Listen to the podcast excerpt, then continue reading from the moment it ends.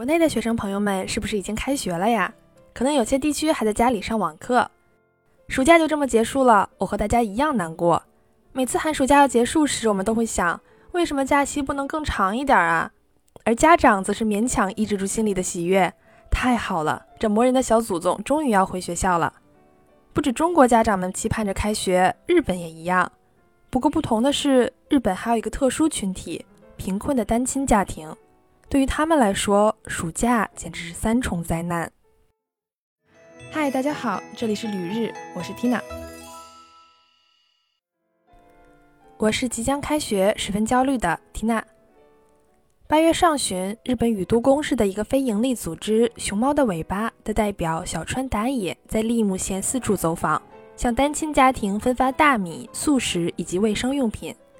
陪同的记者见证了，对于需要抚养孩子，有时甚至是两个以上的孩子的家庭来说，这个暑假给予了家庭非常大的负担。一个三十八岁、两名孩子的母亲，今年四月份刚刚离婚，两个孩子，一个上小学一年级，一个刚刚两岁。这是他第一次接受熊猫的尾巴的帮助。他说，因为没有时间，之前一直尝试用速冻食品给孩子准备便当，但是非常困难。这次送来的东西里还有零食，真是太好了。另一位单亲妈妈今年五十四岁，独自抚养两个儿子，一个五年级，另一个上高中。除了每个月前夫给她的抚养费之外，她每天从上午九点到下午两点，在一家旅馆做清洁工，每个月收入六到七万日元左右，折合人民币三千到三千五。这个钱按她工作的时间来看的话，真的是非常的少了。拿我自己来说。平时上课之外打打工，在完全没有压力、感受不到负担的情况下，每个月也能赚个六七万，稍微多做一些，甚至能达到不到十万的样子。当然，像一些留学生，很多可能会做的翻译工作或者补课班讲师，因为多少有点门槛，所以时薪也相对高一些。而对于年龄稍大一些的单亲妈妈们来说，哪怕愿意多工作一些，也很少能找到全职工作来做，打工也只能去做最基础的体力劳动。而便宜的超市是这位单亲妈妈生活的依赖，即使超市离她大约二十公里远，她也只能坐电车去采购，每次搬一点点，因为没钱支付车检的费用，家用车也只能一直停放在那儿摆着。和不少国内的学生一样，一放假，孩子们就开始整夜玩手机，昼夜颠倒，早上五点睡觉，晚上才起床，一天只吃一顿饭。不过让人心疼的是，单亲家庭的孩子们选择这样的生活，也并非完全自愿。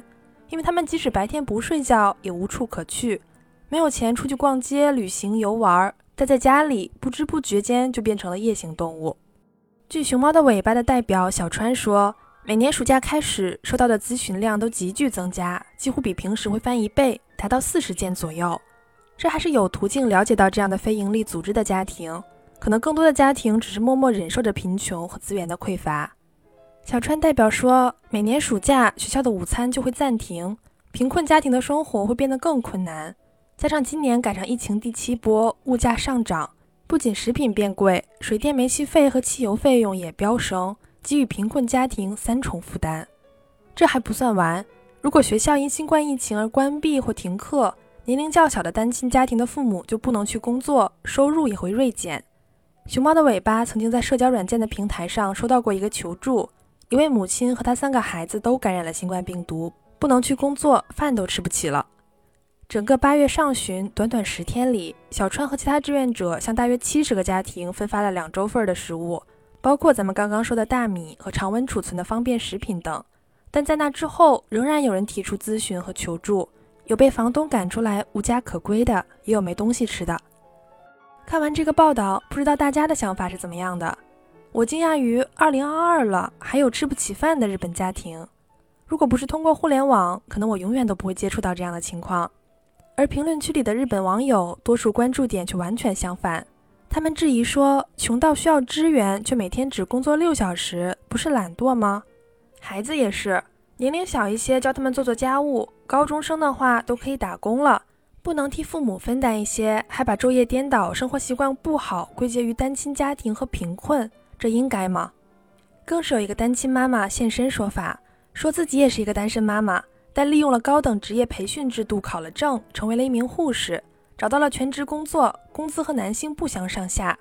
在学习、做家务和照顾孩子之间取得平衡是很难，护士日夜轮班工作，对于身体和精神要求也很高，但是为了孩子，必须全力以赴啊。